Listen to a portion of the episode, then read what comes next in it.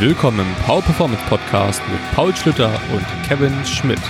In der heutigen QA-Episode reden wir über die neuen USAPL Wettkampfkategorien, unterschiedliche Arten, einen Deload anzugehen, unsere Gedanken zu Equip Powerlifting, Work-Life-Balance während der Feiertage und viele weitere Themen. Wünschen euch viel Spaß bei der Folge. Hallo, willkommen im Power Performance Podcast zur Folge 40 für alle ZuhörerInnen entweder die letzte Folge des Jahres oder die erste Folge des Jahres 2021. Je nachdem, wann ich dazu komme, die, die Folge zu schneiden. Also entweder euch einen schönen Abschluss des Jahres oder generell ein schönes Jahr 2021. Je nachdem. Schön, Paul, dass du wieder dabei bist. Ja, gerne. Cool. Immer. Wie geht's dir denn? Äh, ich schlafe zurzeit irgendwie richtig kacke, aber bin, bin sehr froh, dass mein Rack jetzt da ist. Uh, ja, ja. Mac ist jetzt endlich da. Ich warte immer noch äh, auf eine Rückmeldung bezüglich der schiefen Bank, aber immerhin ist das Track jetzt da. Die Hantel wurde auch irgendwie vor zwei Wochen verschickt, also sie müsste dann auch irgendwann da sein. Ähm, Hoffentlich. kann es langsam wieder so richtig losgehen. Ja, da freue ich mich sehr drauf ich merke halt so langsam da auch mit den Homeworkouts, ich habe habe mir jetzt recht viel Mühe gegeben. Also ich habe jetzt wieder angefangen vor ein paar Wochen, mich auch wieder jeden Tag zu wiegen, so ein bisschen mein Gewicht zu, äh, im Auge zu behalten, dass ich weder zu weit nach oben noch zu weit nach unten gehe. Es scheint immer so um die ein bis zwei Kilo, das ist ja normal. Ähm, aber mhm. ich merke schon, ich fühle mich so langsam schon, wie ist es, so ein bisschen blobbig. so, so, irgendwie, ne, so langsam würde ich mir dann doch mal wieder richtiges Training wünschen ähm, und hoffe, dass es dann wieder losgehen kann. Bin gespannt auf die nächsten Tage. Das Weihnachtsfest hat sich jetzt schon ein bisschen verändert. Ähm, wir können mhm. am 24. nicht mit allen Familienmitgliedern feiern, weil die äh, aus der Kita von meiner Nichte äh, eine Erzieherin und ein weiteres Kind positiv getestet worden sind. Ah, und, ähm, shit, ja. Das heißt, da muss jetzt erst noch. Das ist ganz komisch. Irgendwie ist es so, dass. Äh, don't, don't, uh, don't sue me, aber irgendwie ist es, scheint es wohl so zu sein, dass man wenn man quasi nicht direkten 15-minütigen Kontakt oder so hatte, dann geht, muss man zwar, oder nee, sie ist ja Kontaktperson 1, also sie musste jetzt in Quarantäne, kann aber diese mhm. Quarantäne mhm. so oder so erst nach 10 Tagen durch einen negativen Test verkürzen. Okay. Also diese 10 Tage sind dann quasi Minimum drin und das ist dann halt erst am 25. Äh, das heißt, am 25. wird sie getestet. Wenn der Test negativ ist, dann könnten wir am 26. feiern, zusammen alle. Wir machen so oder so am 24. erstmal. Ähm, und dann, dann ist dann noch die Frage, weil am 26. Kerstin aus Kassel wiederkommt, die, und sie wird da, mhm. sie wird da auch getestet, ähm, weil sie zu ihrer, äh, zu einer Verwandten fährt. Und ihre Eltern werden aber auch erst am, glaube ich, 25. oder 26. getestet. Das heißt, ähm, Kerstin und ich können dann erst mit allen anderen zusammen feiern, wenn wirklich alle negativ getestet haben, wenn die Testergebnisse ja. auch da sind. Ist ja auch gut ah. so. Ne? Es ist dann halt einfach so ja. besser als gar nicht. Ne? So oder so ist es ja, schön, mal die, die Familie wiederzusehen. Ähm, ja. Aber das, ich denke, das wird eine ganz gute Sache. Was, was, was, wie verbringst du eigentlich Weihnachten? Was ist denn bei dir, bei euch Programm? Also wir werden nach, äh, in die Heimat fahren und nur mit meinen Eltern feiern. Also sonst ist es halt bei uns eigentlich so, Weihnachten sind wir mit 15 Personen ah, eigentlich ja, so krass. ungefähr am Start. Also die ganze Familie ist dann eigentlich da, aber jetzt ist es halt so gut, wir sind ähm, am, am 24. mit meinen Eltern unterwegs und dann einen Tag später mit äh, der Mom von meiner Freundin und das war's. Mehr, mehr machen wir nicht, dann fahren wir wieder nach Hause und dann das war's. Ja. also sonst, also ganz anders als sonst Weihnachten. Aber das ist, glaube ich, für, für die derzeitige Situation am besten. Ja. Ich genau. glaube, es ist sogar noch, also ne, irgendwo auch ein Luxus sogar, dass man noch seine Familie so. Also ich bin, weil vor, genau. vor sechs Wochen oder so bin ich davon ausgegangen, dass man halt sagt, okay, Weihnachten ist halt einfach nicht. So, ja. Ich habe mich schon, ich habe hab schon die Zoom-Weihnachten kommen sehen, so ungefähr. ähm, was ja auch, ich meine, ne, auch damit wäre man irgendwie umgegangen, das wäre jetzt auch nicht das Ende der, der Welt ja. gewesen. Ähm, aber wenn man die Möglichkeit hat, das mit in Kombination mit den Tests und so zu machen oder sich halt vorher, genau. so wie wir, in Selbstquarantäne zu begeben, dann ist das eigentlich, denke ich, recht verantwortbar. Das denke ich auch.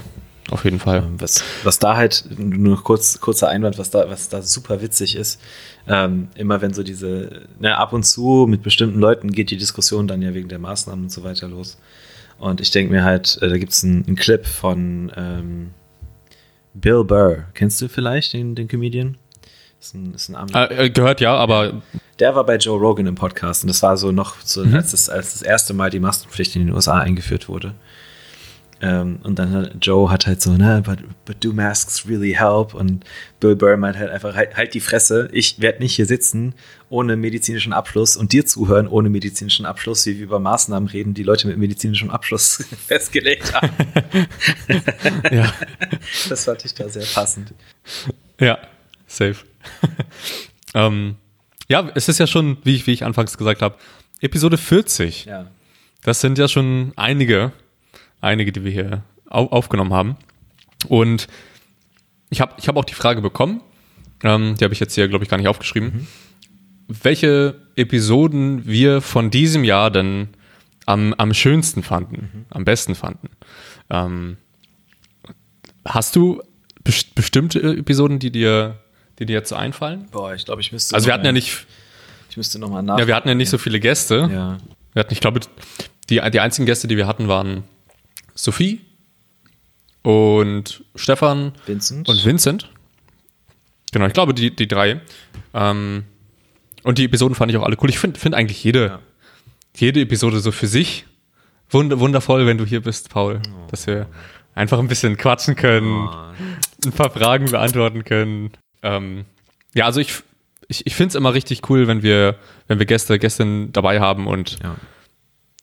mal so ein bisschen an, anders, also ich finde es auch immer ein bisschen anders, als wenn wir sonst unser, unser QA machen. Aber ich finde unser QA auch immer sehr cool. Also ich finde alles nice. Also ja, ich fand die, ähm, also die Folge mit Stefan war halt richtig cool, weil vor allem auch mal so ja. dieses Thema Schmerz, was ja sowieso immer relevant ist, aufgegriffen wurde und da auch detailliert drüber gequatscht wurde.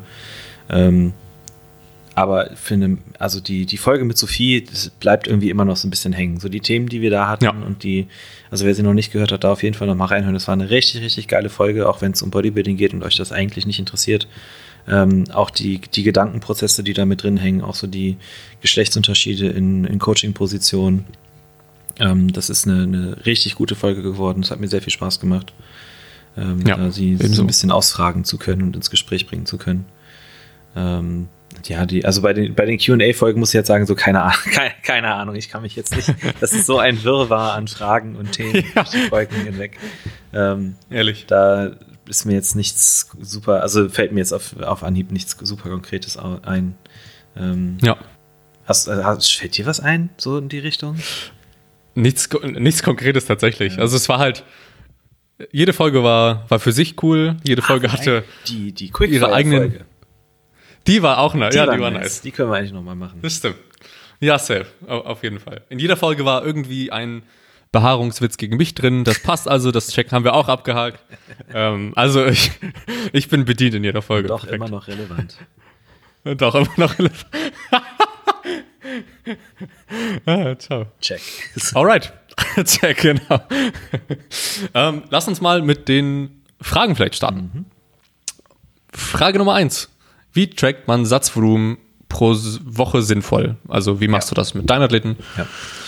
Genau, ja. Ähm, also ich track grundlegend nur Satzvolumen in den Grundübungen und ähnlichen Bewegungsmustern. Ich glaube, das hatten wir ganz am Anfang mal in irgendwie der dritten Folge oder so auch so ungefähr die Frage. Ja.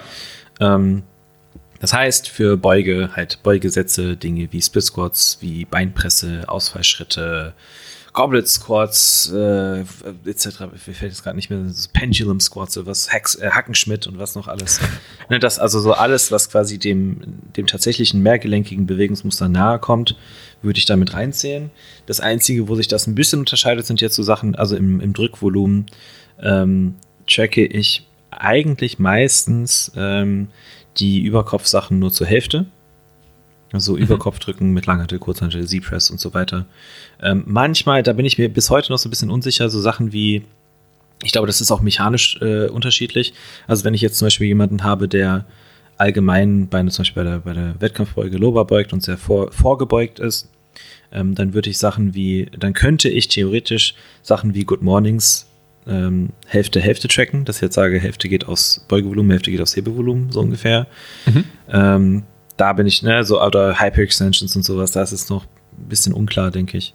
Ähm, aber das Wichtige beim, beim Volumen, Satzvolumen tracken ist halt eigentlich nur, dass man das möglichst von vornherein festsetzt, wie man was trackt und das halt über den langen Zeitraum so macht. Ne? Weil selbst wenn da, genau. selbst wenn da quasi in, Anf in Anführungszeichen Messfehler drin ist, dann ist der wenigstens über die Zeit konstant. Das ist so ein bisschen wie wenn ich mich auf eine Waage stelle, die konstant ein halbes Kilo zu viel misst, dann kann ich ja trotzdem äh, wertvolle Informationen über meine Gewichtsveränderungen tracken. Ne? Die sind dann genau. halt immer um ein halbes Kilo verschoben, aber die, der, der, die Differenz, die ich dann errechne, ist trotzdem richtig, so ungefähr.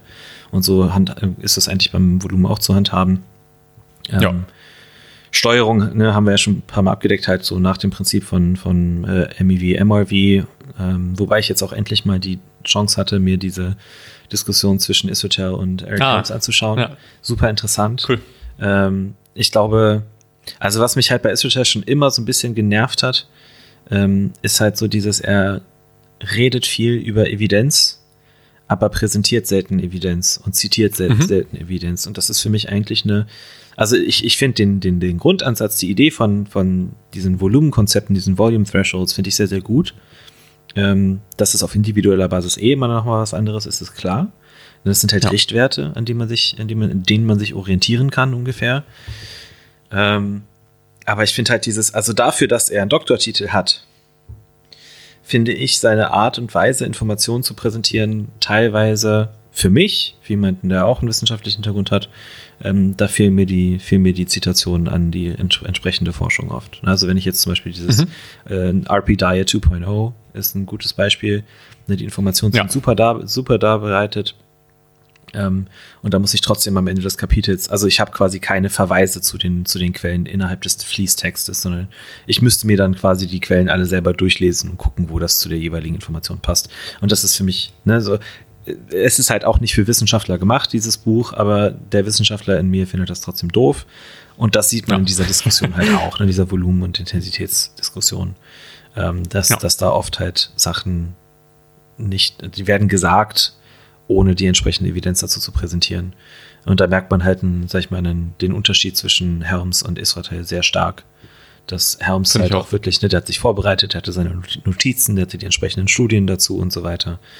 Ähm, die, dieser, diese Art des Diskurses, die Eric Helms dort geführt hat, macht für mich einen fundierteren Eindruck als die Art des Diskurses, die Israel dort ge geführt hat. Ja, ja, safe. Also ist ja jetzt auch schon, schon so ein bisschen, bisschen her, dass ich mir das äh, auch reingegönnt habe und alle, alle Videos dazu sozusagen mhm. und mir ähm, leider nur das, äh, das, das, das Paper, beziehungsweise die, die Antwort von, das Antwortpaper, nenne ich es jetzt mal, von, ähm, äh, von Brian Miner und Eric Helms anschauen konnte. Das andere habe ich nicht äh, Zugriff gefunden, mhm. nenne ich es jetzt mal.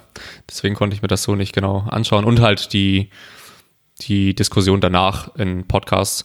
Ähm, aber es war halt sehr interessant, also generell so verschiedene Perspektiven drauf zu bekommen, ist halt auch wichtig. Man muss jetzt, man, man muss auch nicht unbedingt irgendeinem Lager jetzt äh, ja. verfallen ja, und dann, keine Ahnung, sagen, ich bin Team Helms und Ach, Team Israel, so, sondern das ist so, so das, das ja, genau. was man machen könnte. genau. Safe. Hauptsache, auf, mit, auf, auf Hauptsache mit Leuten identifizieren statt Evidenz. Genau. Sondern sich das ein bisschen einfach reingönnen, was die so zu sagen haben. Denn es ist ja auf jeden Fall so, dass äh, alle Personen in diesem Round Roundtable viel Erfahrung haben und sich sehr lange schon mit den, mit den Themen beschäftigen. Ich fand das so geil, und dass, auch ähm, Jared, Jared Feather ist ja so ein bisschen nichts gesagt das, das, das Plus eins von Mike. Ich habe halt ja. das Video ange angefangen und habe dann halt in die Kommentare gegangen, hast du gesehen, uh, really love Jared's points. Ja. du guckst euch, wie lange ist es? Über eine Stunde, ne? Und Jared sitzt halt ja. einfach da und sagt kein einziges Wort. Die gesamte Zeit. Er sitzt ja. einfach, als wäre er so, so Mikes Sidekick. So. Safe. Und ich, ich habe mir das Video äh, angeschaut. Also ich saß da die ganze Zeit, um, weil so, wenn ich das nur so nebenbei höre, den Podcast, dann ja. verstehe ich, also ne, ich möchte recht Informationen auch rausbekommen. Und dann gucke ich die ganze Zeit, äh, gucke ich ihn so an und denk so, jetzt fängt er an zu reden. Komm, jetzt sagt er was. Eine Stunde Wort, später, ja. ich so, all, alright, dann. Ja. Er sitzt halt okay. einfach original anderthalb Stunden da und macht nichts. Ja. ähm, genau, äh, bezüglich Satzvolumen tracken. Ja. Mm, ich, ich handhab's genauso, gibt es eigentlich nicht so viel zu sagen. Was, was vielleicht so relevant zu sagen wäre, ähm, ist, dass ich jetzt so ein bisschen dazu übergehe, ähm, relative Intensität dazu auch in, im Durchschnitt auch zu, mhm. zu tracken. Ähm, ne? Nicht, dass, also 15 Sätze für eine RP 9 oder 8 ist halt was anderes als für eine RP 6. Ja. Das macht Sinn. Ähm, aber ansonsten so das Satzvolumen tracken per se mache ich exakt mhm. genauso. Ja. Genau. Alright. Frage Nummer zwei. Muss ich mir Sorgen machen, wenn Gewichte von V2-Blöcken schwerer sind? Also im jetzigen Block, Nö. im Gegensatz zu den V2-Blöcken. Ja. ähm, ja, das, das Thema hatte ich jetzt vor kurzem auch mit einem, mit einem Athleten von mir, der da ein bisschen besorgt war.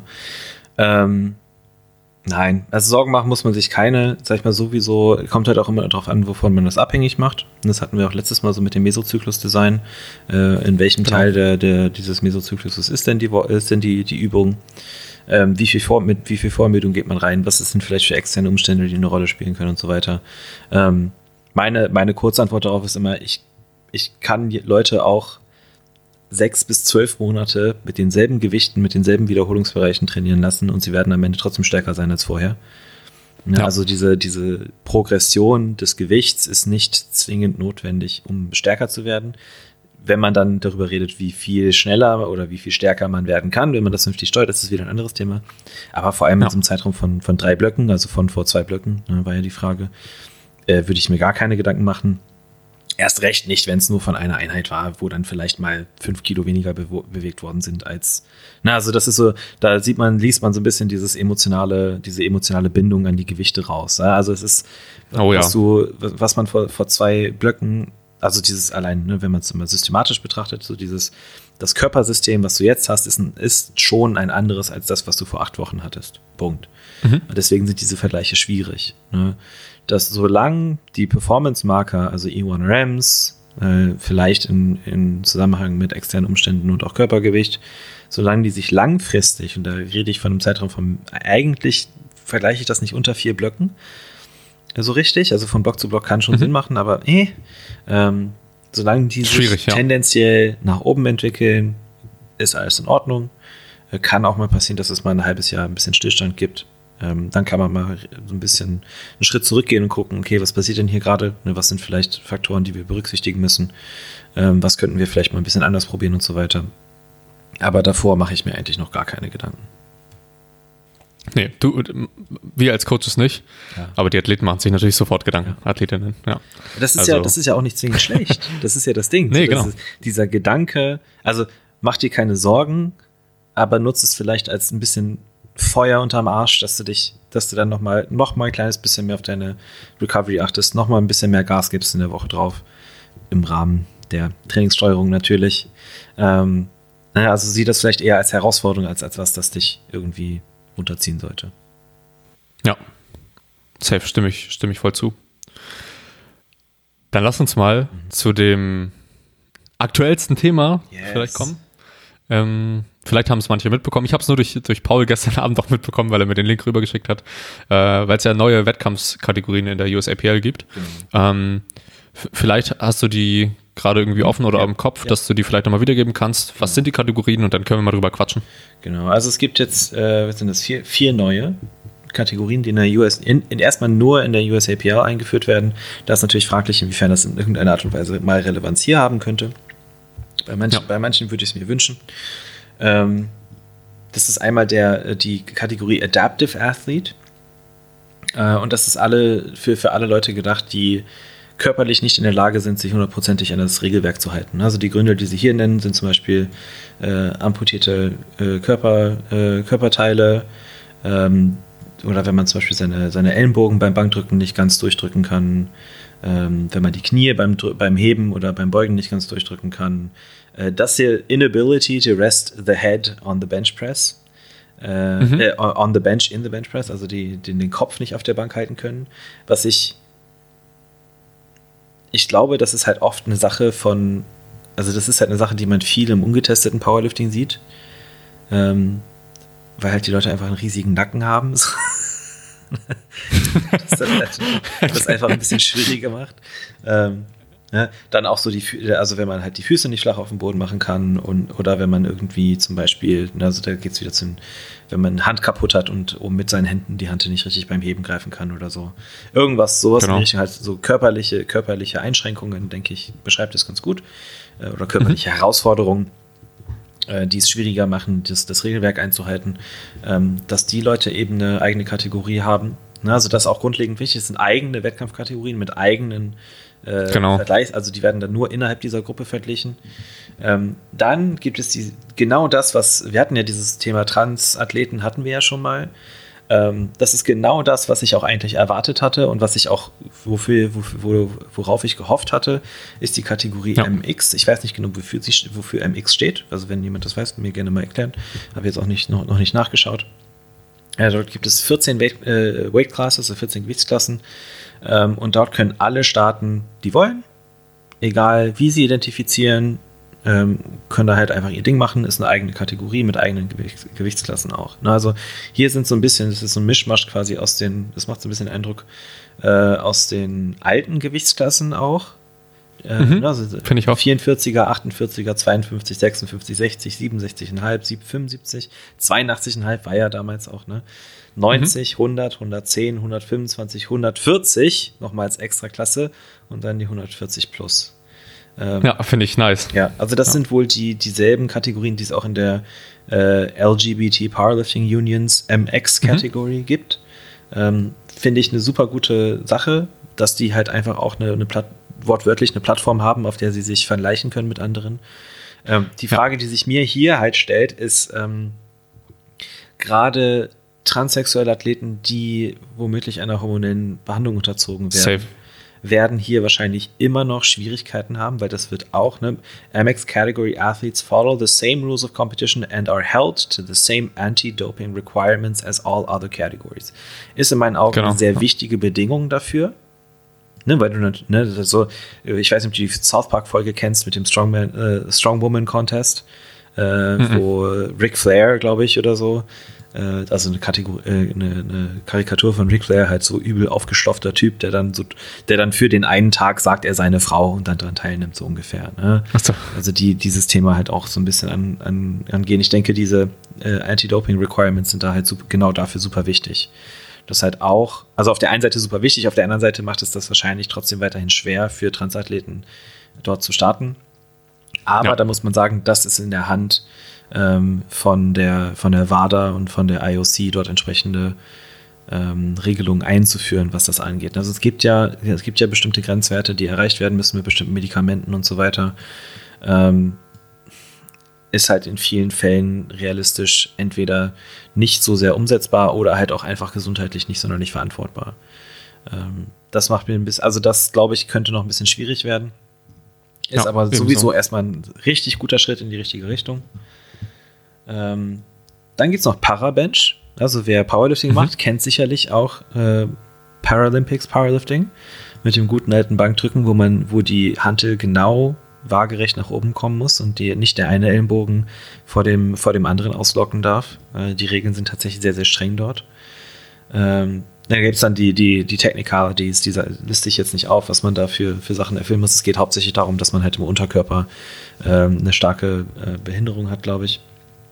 Und genau. dann gibt es das eben auch unter dem Schirm der USAPL, was ich ganz cool finde, äh, weil das auch so ein bisschen die, die paralympischen Powerlifter mal wieder so in dieses normale Verbandsgeschehen eingliedert. Ähm, ich weiß gar nicht, ob Deutschland überhaupt paralympische Powerlifter hat. Und das ist eigentlich hab, traurig, dass wir nicht. das nicht wissen. Ähm, ja. Ich weiß, dass zum Beispiel in Großbritannien gibt es einige, da hier der Hugh Gilmore, den, den wir beide verfolgen, der Sportpsychologe, der arbeitet ja mit mhm. viel Soweit ich weiß, sind die dort auch noch nicht in den normalen Powerlifting-Wettkampfbetrieb eingegliedert, sondern die haben auch ihre eigenen Sachen, die sie machen. Ähm, ja. Das ist natürlich cool, dass die da auch inkludiert werden. Äh, und dann kommt die interessanteste Kategorie äh, für mich, weil das so ein bisschen wischiwaschi wirkt. Ähm, ja, und kommt wischiwaschi, wischi, wischiwaschi. ähm, ist Raw with Raps in der USAPL. Ja. Und zwar mit dem Kaviar, also es gibt dann auch eigene Raw with Raps State and National Records, die gesetzt werden können. Ähm, Aber es gibt keine, es gibt bei den Nationals keine eigene Kategorie für Raw with Raps, sondern die Leute, die das machen wollen, müssen dann bei den Equipped-Leuten starten, aber auch die Equipped Qualifying Totals erreichen. Okay. Das wirkt auf den ersten, das wirkt auf den ersten Eindruck erstmal bescheuert. Das, weil wie sollen mhm. die Leute dann bei der Bank und beim Heben Raw die Qualifying Totals schaffen? Kaviat hier ist halt, dass zumindest in den USA die Qualifying Totals für die Equipped Nationals teilweise sogar niedriger sind als die Qualifying Totals für die Raw Nationals, weil dort weniger Leute starten. Ah, okay.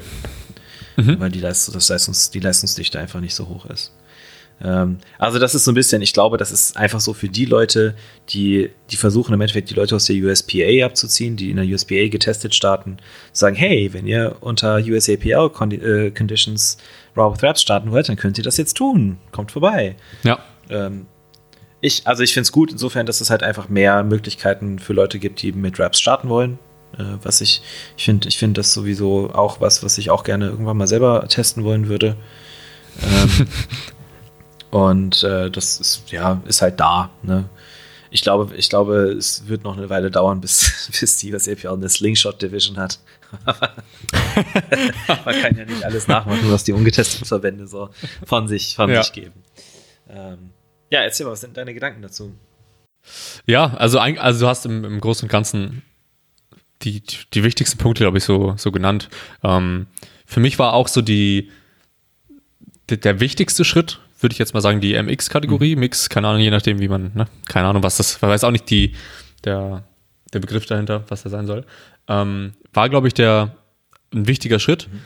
aber auch ein, ein, schwieriger Schritt, weil du, wie, wie du selber schon gesagt hast, also ich kann mir vorstellen, dass viele Athletinnen und Athleten, die dort starten werden, ja, mit, bezüglich der Medikation, wie die das machen wollen. Ähm, ich habe, ich habe, es gibt ja nochmal so ein FAQ, was man sich da durchlesen kann ja. und sowas. Es gelten die gleichen Bedingungen wie für, für alle ähm, anderen Athleten in allen anderen Kategorien, Athletinnen. Ähm, ich kann mir vorstellen, dass, ja, es ist halt schwierig, weil ja viele Leute, die sich, die, die dann da starten wollen würden mhm. oder sich halt eben in verschiedenen Kategorien ähm, einordnen oder eben auch nicht einordnen wollen, ähm, in irgendeiner Art und Weise Medikamente nehmen wollen und müssen, wenn sie ne, sich demnach verändern wollen. Und das wird halt wahrscheinlich stark damit reincutten, dass sie dort überhaupt starten können. Würde ich zumindest sagen. Ähm, ich bin auch gespannt, inwiefern das genutzt wird. Also das würde würd mich erstmal interessieren, wie viele Leute sich da. Ein, eine Schwierigkeit, die ich da halt auch sehe, ich meine, es ist halt Vorteil. Es ist halt ein super komplexes Thema und ich glaube, es ist halt super schwierig ja. durch auch die Komplexität von ähm, äh, Gender Identification in diesem Kontext. Also wir hatten das ja, wir hatten ja die, äh, die Diskussion damals, ne, mit, mit wie willst du, wie willst du her, hergehen und das fair für alle Teilnehmer gestalten? Wenn du jetzt halt eine Frau hast, die mit, keine Ahnung, Anfang 20 ähm, dann sich lieber als Mann identifiziert und halt auch eine entsprechende hormonelle Behandlung durchläuft, ähm, die kannst du dann nicht mehr mit Frauen vergleichen, fairerweise. Ähm, das heißt, da ist die Kategorie gut. Umgekehrt stelle ich mir vor, innerhalb der Kategorie wird es wahrscheinlich, das wird, das wird dann interessant, wenn die Daten nämlich dann rauskommen, genau. wird es wahrscheinlich weiterhin einen großen Unterschied zwischen äh, Male to Female und Female to Male geben. Also wäre meine Erwartung. Ja. Ähm, Glaube ich auch. Zumal ja auch, also ich glaube, man muss mindestens 18 sein, ähm, um in der USAPL zu starten. Ich weiß nicht, ob die. Nee, wobei die haben ja auch, nee, die haben ja auch ganz normal Subject. Oder, oder 14? Ich weiß es nicht. Ich glaube 14 plus oder sowas. Ich, naja. Also da, das, das wird ein interessanter Punkt, zu sehen, ob es innerhalb der Gru äh, Gruppe ähm, starke Leistungsunterschiede gibt, ähm, in, äh, je nach je anhand der, des, der eigenen, der individuellen Hintergrundgeschichte und ob man das da irgendwie, ja. da würde mich interessieren, ob man das erfasst, weil das wäre super interessant. Mhm. Ähm, ja, safe. Wäre auch eine Möglichkeit, da vielleicht entsprechend, also wer weiß, ne, vielleicht gibt es ja sogar dann irgendwie eine Formel, mit der man die verschiedenen ähm, relevanten Faktoren mit einberechnen kann, um dann eine, einen etwas noch faireren Vergleich stattfinden zu lassen. Auf der anderen ja. Seite, was mir ein bisschen Sorgen macht, dass es vielleicht ähm, ausgenutzt werden könnte, im negativen Sinne, alle können da starten. Genau, habe ich auch sofort dran gedacht. Was passiert, wenn ein Ashton Rusker in der MX, MX-Kategorie startet, hat er halt garantiert ersten Platz, so ungefähr. Ja. ja. Und dann ist Competition halt auch ja, schwierig, ja. Aber das ist, du musst es halt offen machen. Ja. Du kannst, du kannst nicht, äh, kannst es nicht in irgendeiner, also du kannst nicht eine, eine, eine, Kategorie setzen von, also du kannst keine Bedingungen setzen von wegen, muss in hormoneller Behandlung sein, um in dieser Kategorie starten zu dürfen. Und wenn, wenn, dann sagen manche Athleten, ja, okay, gerne, dann gehe ich halt, weißt du, gönne ich mir einen Gramm Teste und dann starte ich in der, in der Ja, ja, so einfach ist es dann auch wieder nicht. Ne? nein, nein, nein. Aber also nein, nein. Die, ich glaube, ich, ich sehe die Gefahr, dass Leute dort starten, die halt äh, eigentlich in ihrer Genderidentität komplett binär sind. Ne? Das ist ja, ja. Äh, ähm, und das ist hier, is, is, the, is this limited to transgender non-binary athletes? No, the MX category is open to USP, USAPL athletes of all gender identities. Und ich sehe ein bisschen ja. die Gefahr, dass halt vor allem, vor allem starke Männer so ein bisschen so als, äh, als Piss-Take da mitmachen, um, aus, um irgendein politisches Statement zu machen. Ne, die USAPL erstreckt sich auch über alle, äh, alle 51 US-Staaten. Also ist Puerto Rico schon dabei? Ich weiß es gar nicht. Ähm, Keine Ahnung. Dann gibt es natürlich auch ein paar Regionen, in denen solche Themen eher negativ gesehen werden. Da könnte ich mir vorstellen, dass es da durchaus mal ein bisschen zu Konflikten kommt. Auf der anderen Seite, ja. ganz ehrlich, wenn die das machen und dann entsprechend negatives Feedback bekommen, good fucking riddance. So, dann sucht euch, sucht euch einen anderen Verband. Ähm, ja, safe. Das, das da bin ich dann auch sehr schmerzlos und sage halt, gut, wenn dann die, selbst wenn, ne, so, nur weil du ein krasses Total hast, heißt nicht, dass du in irgendeiner Art und Weise mehr wert bist. ja. Eine Meinung ist halt Eben. auch nur eine Meinung. Ähm, Safe. Ja.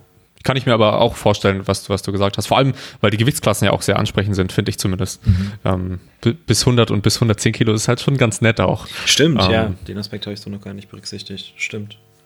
Das kommt auch noch weil, dazu. Auch die, das, auch, die 100, ja. auch die 140er wird für viele Leute interessant. Ne? Ja, also dieses safe. Bis 140 starten. Äh, die Leute, die vielleicht äh, über 120 sind, aber halt auch nicht so ganz an die 180 von aus der offenen Gewichtsklasse rangehen wollen, ist das natürlich auch eine Option. Und sie haben ja auch gesagt, starting in 2022, also in mhm. 2022 wird es dann auch eine eigene MX-Kategorie bei den Nationals geben, mhm. um dann einen Pfad für internationale Wettbewerbe zu legen. Ne? Ja. Und da halt auch wieder, das ist dann auch wieder so eine Sache von, okay, so nehme ich jetzt die Kategorie, in der ich dann international starten kann, weil ich in, in meiner binären Kategorie keine Chancen habe, so ungefähr. Das ist, ah, das ja. ist schwierig. Schwierig. Ähm, ich bin super also gespannt. Ist einerseits cool, ich bin ja. super gespannt, wie sich das entwickelt. Das wird eine sehr interessante Angelegenheit. Ja, ebenso. Das Einzige, was wir machen können, ist halt abwarten, schauen, ähm, ob es da ein paar Daten gibt, wie das so genutzt wird, wie das, ja, von ich, wem das genutzt hoffe wird. Halt wirklich, weil das wäre aus, auch aus dem Forschungsaspekt, so was die sportliche Leistung und hormonelle Einflüsse und so angeht. Ich hoffe, hoffe, hoffe, dass sie tracken, äh, so Sachen tracken wie, äh, wie alt waren die Leute, wenn sie transitioniert, äh, als sie transitioniert haben, ihre Transition angefangen haben, was für eine medizinische Behandlung findet statt oder hat stattgefunden, für wie lange, wann haben sie angefangen zu trainieren. Also das wären halt so Daten, das, das war mein erster Gedanke, war, oh mein Gott, endlich eine Kategorie, wo man Daten sammeln kann. Ja. Weil diese ganze Debatte ja. um sportliche Leistungen äh, und Gender, also da es fehlen konkrete Daten und Vergleiche zwischen AthletInnen, ähm, die in solchen, in solchen äh, Umständen unterwegs sind. Und das wäre eine super geile Gelegenheit, da mal einen, einen Grundbaustein zu legen. Ja, Safe, bin ich, bin ich voll bei dir. Ich bin, ich bin sehr gespannt, Mann. Willkommen in der kurzen Unterbrechung. Ich wollte die Gelegenheit einfach mal nutzen, um euch dafür zu danken, dass ihr zuhört und dafür zu danken, dass ihr uns immer so viele Fragen zukommen lasst und so viel Feedback, so viel positives Feedback auch. Wenn euch der Podcast gefällt, dann gerne mal einen Screenshot in die Story posten, uns eine gute Bewertung auf Apple Podcasts oder sonst wo dalassen. Und ansonsten wünsche ich euch noch eine Menge Spaß bei dem Rest der Folge. Alright, lasst uns mal zur nächsten Frage übergehen. Yes. Bei der geht es ein wenig um, um Deloads. Und zwar, was für unterschiedliche Arten, was habe ich denn da geschrieben? Ein Deload zu gestalten gibt es. Und wann, und wann ist welche sinnvoll? Also welche Deload gibt es? Was kann man da machen? Wann ist welche sinnvoll? Wie machst du das? Äh, also es gibt den Typ A Deload, den Typ B Deload und den Typ C. Nein. Ja, also Deload grundlegend heißt ja erstmal weniger machen von dem, was man mhm. bisher gemacht hat. Ähm, dann kann man, ne, so die, Ex die extremen Ansätze werden halt zu sagen, okay, man macht jetzt eine Woche gar nichts oder länger, einfach kompletten Trainings, äh, Trainingsstopp. Ähm, grundlegend, das ist in den meisten Fällen ist es aber so, dass äh, Volumen, Intensität und oder Frequenz teilweise manchmal auch ein bisschen runtergefahren werden, ähm, dass man halt einfach den, den passiven und psychischen Strukturen, aktiven und aktiven Strukturen ein bisschen Zeit gibt, sich wieder, sie wieder zu erholen. Äh, und dann gibt es natürlich auch so die äh, Resensitization Weeks, wie man sie kennt von, äh, von RTS, ähm, wo dann so wunderschöne mhm. Sachen reinkommen. Oh, du hast gerade zehn Wochen lang denselben, denselben Kraftmesozyklus gemacht. Hm, jetzt machst du doch mal fünf mal zehn Frontbeuge eine Woche. Ja. Dann kriegst du Todesmuskelkater ja. und steigst dann in den Block ein. Ja, schön. Halleluja. Ähm, nee, also das, das kann auch funktionieren. Ich habe mich damit noch, tatsächlich noch nicht so ja. detailliert beschäftigt. Äh, meine erste Reaktion, als ich es gehört habe, war ein bisschen, bisschen Schock, aber gut. Ähm, ja, also welche Arten von Deload und wann ist welche sinnvoll? Machen Deload, wenn du nicht mehr kannst. Ne, wenn du merkst, dass so, also für mich die, das, das sag ich mal, der, die letzte Warnglocke ist, ist, wenn die Leistung sowieso schon so ein bisschen stagniert oder vielleicht sogar abschüssig ist und dann noch so ein mentaler Aspekt dazu kommt, also wo, wo man dann merkt, okay, man hat nicht mehr so wirklich Bock ins Training zu gehen. Es ist eher, es wird jetzt eher zu einer Aufgabe als oder einem, einem Muss als einem, als einem Wollen. Ne, es ist nicht mehr was, was ich tun will, sondern es ist was, was ich tun muss, weil ich muss ja ins Training. Ich habe eigentlich gar keinen Bock, aber ähm, wenn die beiden ja. Sachen in Kombination passieren, dann ist es Zeit. Ähm, und dann ist es eine Sache von Trial and Error. Also manche Leute fahren richtig gut damit, einfach eine Woche Pause zu machen. Andere Leute fahren super gut damit, nur die Hälfte zu machen von dem, was sie gemacht haben. Noch wieder andere fahren gut damit, halt nur sogar nur zwei Tage leicht zu trainieren. Das kann auch funktionieren, je nachdem, wie hoch die Ermüdung ist. Ähm, und so weiter. Es gibt da unendlich viele verschiedene Möglichkeiten, das auszutesten. Und das sollte man dann eben auch tun. Austesten, gucken, was passiert und dann halt anpassen. Ja, ja, sehe ich, ich genauso. Also ich mache das mit meinen Athleten meistens so, ähm, also um, um da mal ein bisschen, bisschen mehr Input zu geben. In der Regel sind die meisten Zyklenlängen, äh, Zykluslängen bei meinen Athleten, Athletinnen, ich würde sagen, sechs Wochen, fünf Wochen Training mit einer Introwoche vielleicht und dann ist die sechste Woche in, in Deload. Ähm, aber das Ganze ist auf einer reaktiven, reaktiven Basis. Also wenn Athleten, Athletinnen sich gut fühlen, so, was man da noch so ein bisschen mehr drauf eingehen muss, weil viele wollen sich einfach nur gut fühlen, fühlen sich aber ein bisschen trashig und die Leistung geht vielleicht auch, ist auch nicht mehr so gut, aber sie wollen unbedingt noch sich den PA irgendwie am Ende des Zyklus ja. abholen. Ähm, so, das sind halt Dinge, die man dann berücksichtigen muss. Ähm, und ich bin immer ein Fan davon, wenn es dann ermüdungsmäßig hoch ist bei Athleten, Athletinnen ähm, und man so ein bisschen Feedback-Gespräche hat, okay, wie sieht es denn aus?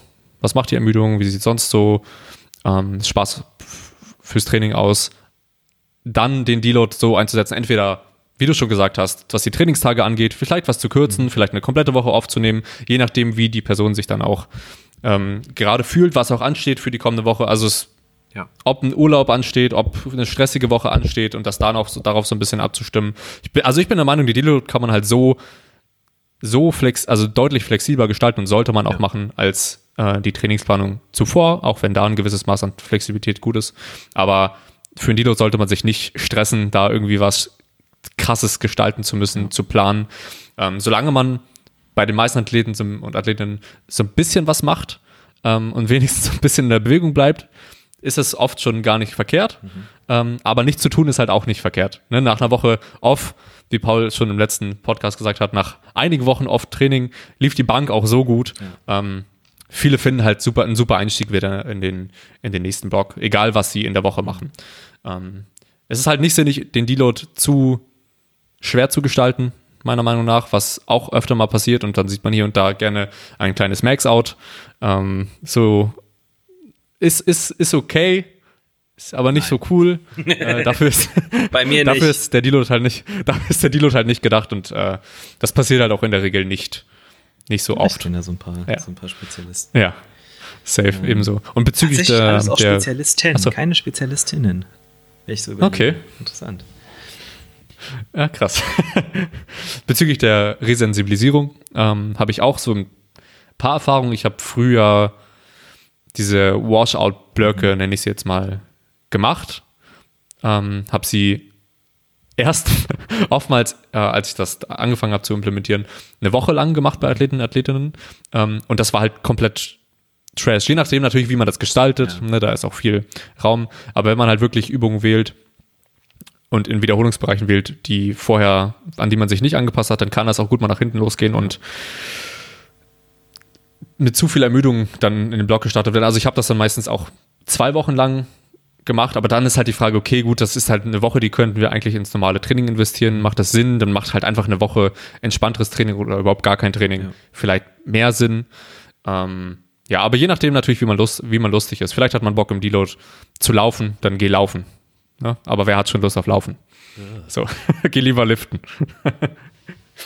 Und ich weiß auch nicht, Rese, Resensi was sagst du? Grüße gehen raus an Verena, die jetzt ein paar, die jetzt wohl laufen gehen will, hat sie mir geschrieben. Ach so, uh.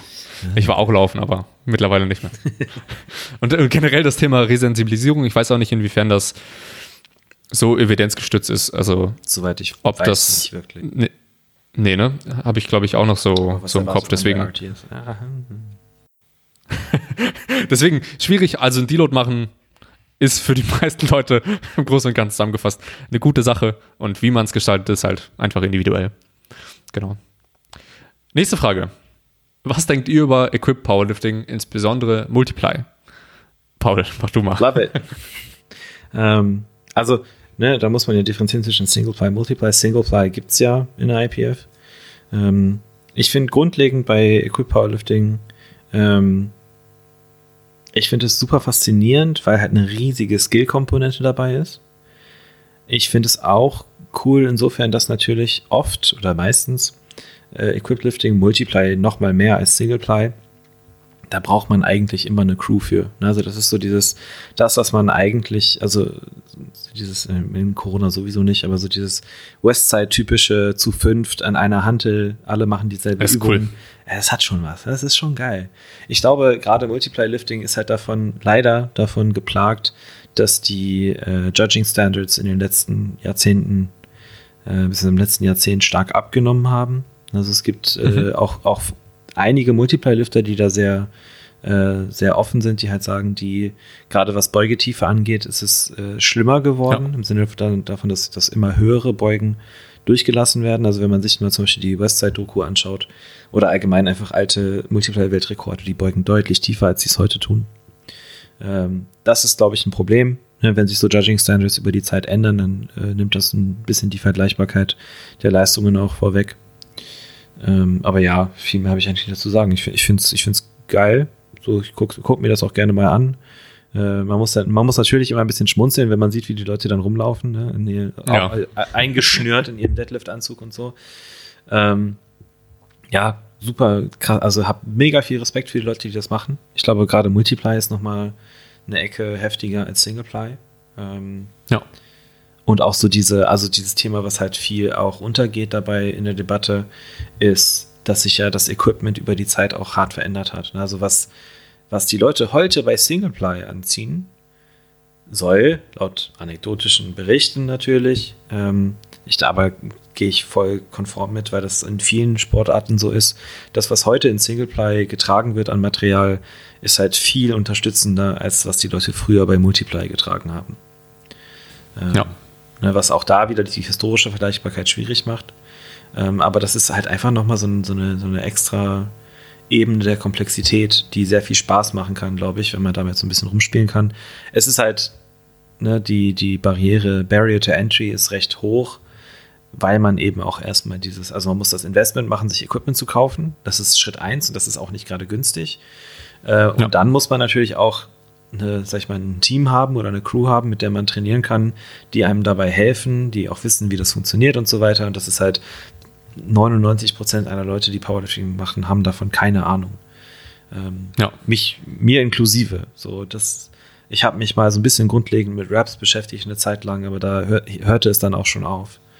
Äh, man kriegt Mhm. immer mal wieder hier und da so ein paar Kleinigkeiten mit ne, von manchen Leuten, aber da mehr ist es dann halt auch nicht. Ja. Ich finde Equip Powerlifting auch cool, habe selber aber auch wenig, wenig Bezug zu und auch gar nicht wirklich Erfahrung. Ähm, ab und also ich, ich, ich mag es auch, mir das anzuschauen. Also ich, ich kriege alleine schon manchmal Schmerzen, wenn ich mir das wirklich, also wie- alleine wie sie sich, wie sie rumlaufen. Ähm, da, dabei kriege ich manchmal schon Schmerzen, aber auch beim, beim Gequäle ähm, wenn es dann Richtung negative Bank geht oder negative Beuge und dann die Tiefe gated wird. Wenn ich das immer auf Wettkämpfen sehe, dann mhm. kriege ich, krieg ich immer direkt Schmerzen. Ja. Ähm, aber es ist super cool und wie du schon meintest, der, der Skill-Aspekt ist halt hoch. Ich kann, ähm, kann das auch nachvollziehen, dass, ne, du meintest es schon, die, die Barriere, um in den Sport einzusteigen, ist halt hoch. Ähm, und für viele ist es halt auch in einer gewissen Weise cooler, äh, Raw-Kraft mhm. zu erzeugen und sich auf nicht äh, äh, irgendwie Equipment zu verlassen. Mhm. Ähm, aber das ist halt jeder, jedem selbst überlassen. Ja. Ähm, ich finde es auch cool. Ich werde sicherlich auch irgendwann mal mich irgendwo reinstecken, in einen Anzug oh, oder was weiß ich. Einfach, einfach mal zu gucken, wie das ist. Aber also aktuell muss es nicht sein. Ähm, ich bin aber gespannt, wie es, wie es äh, wieder noch doch nochmal der die persönliche Erfahrung da ist und nicht nur vom, ja.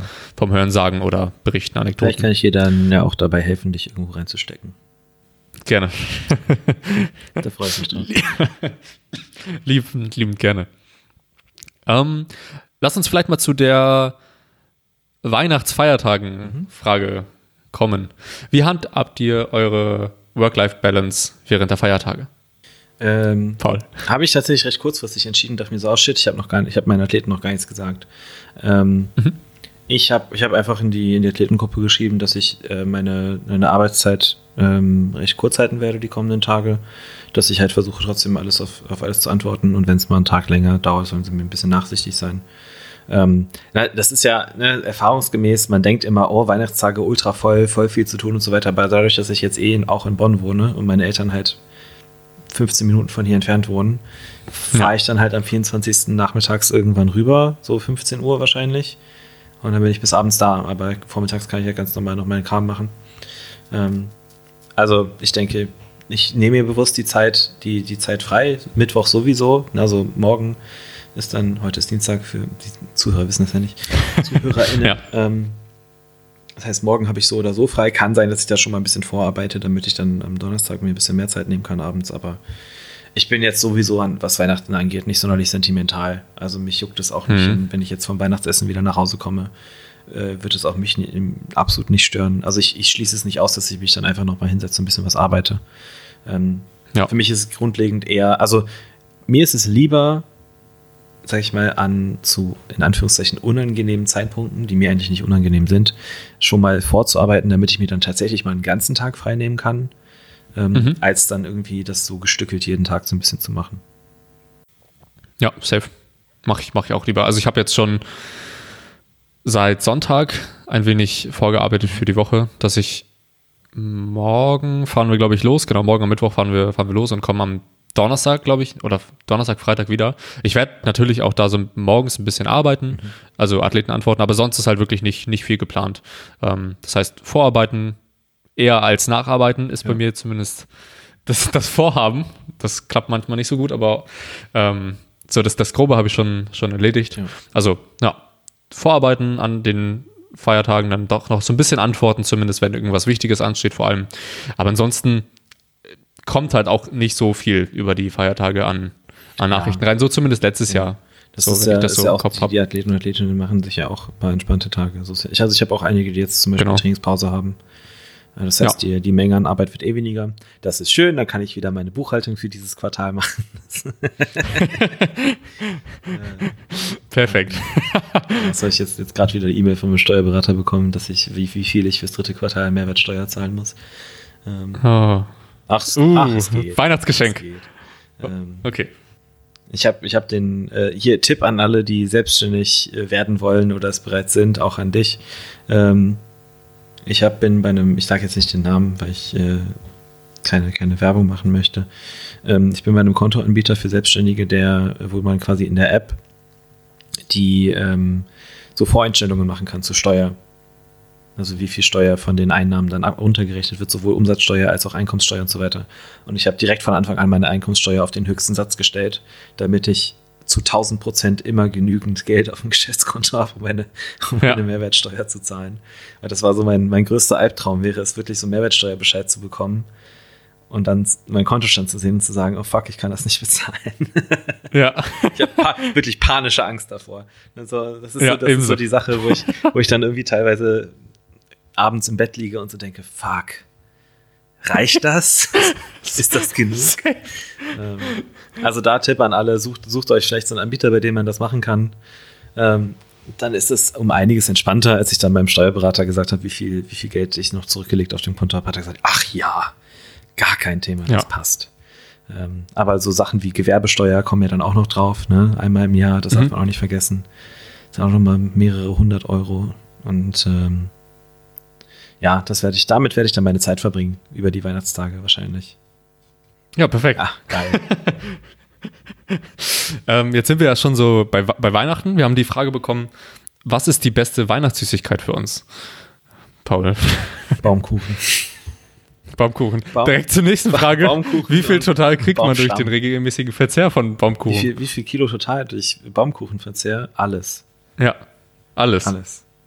Ey, ohne okay. Scheiß, wer jetzt mal ganz im Ernst, wer jetzt hier zuhört und noch keinen Baumkuchen gegessen hat, sucht euch, also Lidl hat die eigentlich fast immer, Edeka meistens auch. Ähm, bei den anderen Supermärkten, keine Ahnung, Rewe auch öfter mal. Rewe hat die, glaube ich, sogar das ganze Jahr über. Ähm, mit Vollmilchschokolade, so ein Baumkuchen. Ich habe gerade so Speichelschluss. ähm, Damit müssen wir die Podcast-Aufnahmen auch beenden.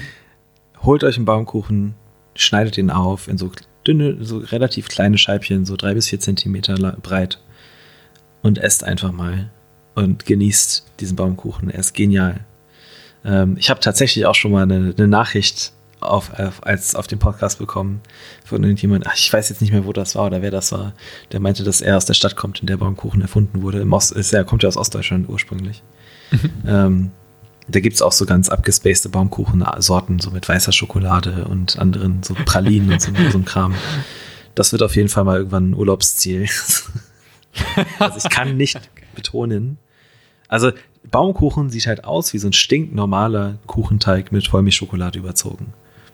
Aber es sind halt einfach so viele Schichten an Kuchen. Und der ist so lecker. Gönnt euch das. Es ist wirklich richtig geil. Nice. ich, fand, ich fand den früher auch immer, auch immer ziemlich nice. Ja. Ähm, jetzt so gibt es gar nicht so viel Süßigkeiten zu Weihnachten bei mhm. uns. Ähm, wir. Okay, gibt aber wahrscheinlich auch keinen veganen Baumkuchen, oder? Ich, ich glaube nicht. Ja. Also haben wir halt auch nicht, nicht, nicht so geschaut. Wir haben halt jetzt selber ähm, Mandeln gemacht, also, na, Dings da, Mandeln mit Zucker. Genau, gebrannte Mandeln haben wir gemacht gestern. Ähm, ist halt schon nice. Ja. Das, äh, das, das reicht uns, glaube ich, dieses Jahr. Ähm, aber ansonsten, Baumkuchen war auf jeden Fall ganz weit, ganz weit oben. Also ich stimme dir da auf jeden Fall zu. Ja. Muss man ja auch mal Props geben. Und mit, ähm, um, Butterersatz oder so. Was? Ja, safe. Mm, ich glaube, wir haben noch eine Frage bekommen. Ähm, ach, wir haben noch zwei Fragen bekommen. Lass uns vielleicht mal noch, mal, noch, noch eine Frage reinhauen. Die letzte. Ja. Be behandelt ihr männliche, weibliche Athletinnen, Athletinnen unterschiedlich? Auch außerhalb der Trainingsplanung. Also da, wir haben da ja, glaube ich, schon mal eine Folge drüber gemacht. Ähm, aber vielleicht kurzes Take nochmal dazu. Hm. Ähm, boah, schwer zu sagen. Ich glaube, es ist bei mir eher so eine, also wirklich eher eine individuelle Sache, dass es da, genau. dass es da gewisse Tendenzen gibt, ähm, gerade was halt so, ja, also ähm, bei Frauen muss ich, also eine Sache, die mir jetzt spontan einfällt, es gibt sicherlich auch äh, andere noch, ähm, bei Frauen muss ich für negatives Feedback zur Trainingsplanung und zu meiner Kommunikation mehr nachfragen. Mhm das ist, würde ich sagen, ist halt einfach so diesem, diesem Faktor, ähm, ich weiß, ich, weiß, ich weiß nicht, ob wir das in der Folge mit Sophie hatten, aber so dieser Faktor Agreeableness ähm, als, als Persönlichkeitsfaktor, auch wenn die Forschung dahinter, ne, lassen wir jetzt mal so stehen. Aber eine Idee zum Beispiel aus der psychologischen Forschung ist, dass bei, so im, im Zusammenhang mit ähm, unterschiedlichen Gehältern von Männern und Frauen, dass Frauen bei Gehaltsverhandlungen tendenziell zurückhaltend sind und sich mit, mit weniger zufrieden geben, einfach weil sie in, in dem Faktor Agreeableness ausgeprägter sind als Männer, also dass so dieses Harmoniebedürfnis größer ist. Ähm, das merke ich in der Kommunikation, aber da, auch da, da, da gibt es halt auch Ausnahmen auf beiden Seiten, so ist nicht. Ja. Ähm, dass ich da halt nur manchmal ein bisschen härter nachbohren muss, bis tatsächlich was rauskommt. Ähm, abgesehen davon, tendenziell muss ich Frauen abgesehen von der Planung, eher pushen als bremsen. Äh, aber das hatten wir auch mhm. schon mal ganz in der genau. Ewigkeiten her in der Folge irgendwann. Also die Frauen muss ich, die Wahrscheinlichkeit bei Frauen ist höher, dass ich sie pushen, dass ich sie brem, äh, pushen muss und bei Männern höher, dass ich sie bremsen muss. Aber wie mhm. gesagt, auch da gibt es Ausnahmen. Ähm, Grüße gehen nach Magdeburg in, an, an alle beide. Da habe ich jeweils jeweils ein, ein, äh, eine Frau und einen Mann, bei dem es genau Unterschied, also bei dem es genau umgekehrt, bei denen es genau umgekehrt so. ist. ähm, die auch zusammen trainieren, witzigerweise. Ähm, ah, okay. Aber sonst fällt mir jetzt eigentlich nicht so viel ein. Wie ist das so mit, äh, also ich habe da ja ab sehr wenig Erfahrung, ich habe ja nur zwei Athletinnen. Ja. Ähm, so, da ist es nicht wirklich aussagekräftig. Ich äh, habe, also wenn wenn es Feedback gibt, dann gibt es sehr direktes Feedback. Ja. dann wird gesagt, Kevin, das ist scheiße. ähm, und dann geht es auch sofort, ne? Das ist sehr, sehr offen. Aber das ist halt, wie du schon meintest, sehr unterschiedlich. Wie sieht es so mit ähm, Consistency im Training aus? Äh, ist es, hast du da Unterschiede, dass es, dass Frauen irgendwie. Äh, nee. Ähm, ob sie eher mehr Einheiten absolvieren oder weniger, weniger skippen oder Gibt's, hast, weißt, weißt, weißt du da gerade nicht? Oh, keine Ahnung. Könnte ich, könnte ich, okay. könnte ich nicht sagen, weiß ich nicht. Okay. Gut, weil, also ich habe halt nur, wie gesagt, die zwei Linnen, da wird halt eigentlich nicht wirklich was geskippt. Da ist äh, Consistency sehr hoch. Ja. Ähm, wiederum bei manchen Athleten, äh, bei manchen Athleten ist es dann doch ein bisschen anders. Ich, glaube, ich glaube, das ist auch sehr typenabhängig einfach. Also ja. ich habe auf beiden Seiten so und so. Ja. Das ist dann, man, man, man, man merkt dann schon, wenn man es anspricht und sagt so, was war denn hier, ne? Wie lief denn die Assistenzübung? Also, hm? Genau. Äh, ich weiß nicht, ob ich die wirklich gemacht habe. Ähm, ja, das ist. Nee, da würde ich es jetzt nicht am Geschlecht festmachen, um echt zu sein. Ja. Ähm, nee, nee. War aber Tipp, Tipp an alle Coaches, wenn ihr jemanden habt, bei dem oder bei der ihr euch unsicher seid, ob die auch wirklich alle Übungen machen, lasst euch mal eine Woche Videos von allen Übungen schicken. Das ist immer lustig. das ist. Äh, ja. Ein, einmal ist es passiert, dass dann da hatte ich eine, ähm, die hatte ich das als Aufgabe gegeben, dass sie doch mal alles abfilmen soll und dann war sie nach dieser Woche ganz komischerweise so im Arsch auf einmal. Hm weil sich dann rausgestellt hatte, dass sie halt einfach irgendwie jede Einheit zwei Assistenzübungen nicht gemacht hat. Paul, die Einheiten sind so lang auf einmal. Plötzlich auch. ja, ich weiß auch nicht. Äh, ja, das gibt's. Ja, safe. Aber ist halt so. Ist ja nicht schlimm. Ja, auf jeden Fall. Cool. Dann haben wir wieder eine, eine schicke Folge. Ich glaube, wir haben alle, Fragen beantwortet, so gut es geht, zumindest. Ja. Äh, am meisten gespannt sind wir, glaube ich, beide auf die Kategorien bei der USAPL, wie das so wird. Ähm, da werden wir sicherlich, wenn es soweit ist, nochmal ein bisschen drüber quatschen. Also eigentlich sehr sicher. Ansonsten danke an alle ZuhörerInnen für yes. das fleißige Reposten. Danke an Kevin, in dafür, der letzten dass Zeit. er jetzt äh, nach dem Feedback auch sich Mühe gibt, vernünftig zu gendern. Ich finde, das hat bisher ganz gut Ja, gemacht.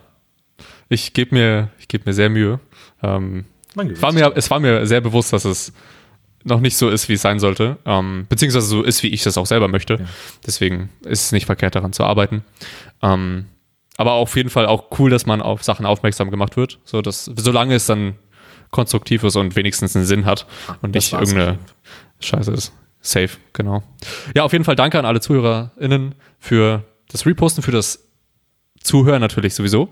Ähm, euch noch ein entspanntes Jahresende oder ein cooles neues Jahr. Ich hoffe, ich krieg's noch, ich, krieg, ich krieg's hin für die kommende Woche, für den Montag oder sowas, ja. dass ihr das noch ähm, hören könnt zum Ende des Jahres. Danke auch an dich, Paul. Genau. Ach, sehr, Safe. sehr gern. Immer wieder gern. Schön, dass du da warst. Und wir hören uns dann in Folge 41 oh yes. im kommenden Jahr. Oh yes. Ciao, ciao. Bye, bye.